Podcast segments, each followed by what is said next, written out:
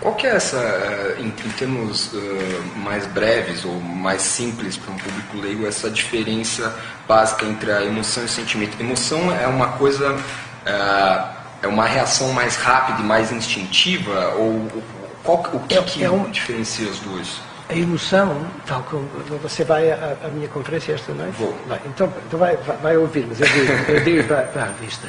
A, a emoção é um programa de ações. Portanto, é uma coisa que se desenrola com ações sucessivas. É uma espécie de concerto de ações. Não tem nada a ver com o que se passa na mente. É despolutada pela mente, mas acontece com ações que acontecem dentro do corpo músculos, no coração, nos pulmões, nas reações endócrinas, etc. Enquanto que os sentimentos são, por definição, a experiência mental que nós temos daquilo que se está a passar no corpo. Portanto, é um, é um mundo, é um mundo que se segue. Mesmo que se siga muito rapidamente, em matéria de milissegundos, o primeiro são ações e podem-se ver, uh, grande parte delas podem-se ver sem nenhum microscópio, você pode me ver a, a, estar a ter uma emoção, não vê tudo, mas vê uma parte, aquilo que se passa na minha cara, aquilo que se passa na, na a pele pode mudar, os movimentos que eu faço, etc, etc. Enquanto que o sentimento você não pode ver. O sentimento eu tenho, mas você não, não sabe se eu tenho ou não tenho. E acontece a seguir, e se vocês tiverem ter um sentimento de profunda tristeza, mas se me quiser enganar e quiser comportar-se como se estivesse alegre, vai-me enganar mesmo porque eu não posso ler aquilo que está dentro da sua cabeça. Posso adivinhar, mas é diferente. Ok? Isso é uma diferença fundamental. É a diferença entre aquilo que é mental e aquilo que é comportamental. É aquilo que começa, é uma reação inata, uhum. um sistema de reações inata, uh, que é desencadeado por um determinado processo, uhum. geralmente um processo intelectual, uma coisa que se percebe, uma coisa que se ouve, que se vê, etc. E depois acontece dentro do corpo de, de, de, dessa forma complexa. Essa é a grande diferença.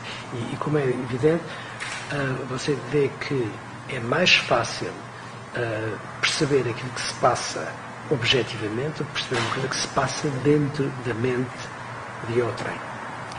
Ok, portanto, isso é um, é um, um aspecto de grande, de grande êxito para a neurociência e que é uma coisa que ainda está em curso. Portanto, se você entrevistar daqui a 10 anos, vai haver incríveis desenvolvimentos que vão ter, vão acontecer nesse espaço que diz respeito ao sentimento. Depois, uma outra coisa que é muito, que é muito importante e que também começou a acontecer uh, tem a ver com tomada de decisões e com o mundo uh, da vida social. Não da vida social no sentido barato do termo, mas da vida social em matéria de organização da sociedade. E aí um, é uma coisa que, por exemplo, se você vir no, no, no erro de Descartes, especialmente nas últimas páginas do erro de Descartes, é, é, há uma série de, passagens em que eu aponto para isso, é, em que eu digo, bem, no fundo, as coisas que estão a acontecer no hipotálamo, que estão a acontecer no tronco cerebral e estão a acontecer no córtex cerebral, têm muito a ver com coisas que se passam no mundo social, como por exemplo a Declaração de Independência nos Estados Unidos.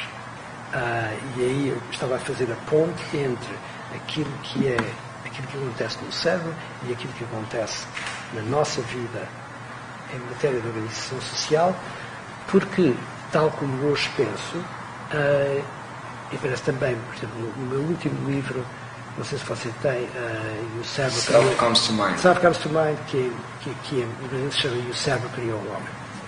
Nunca consigo lembrar-me do título.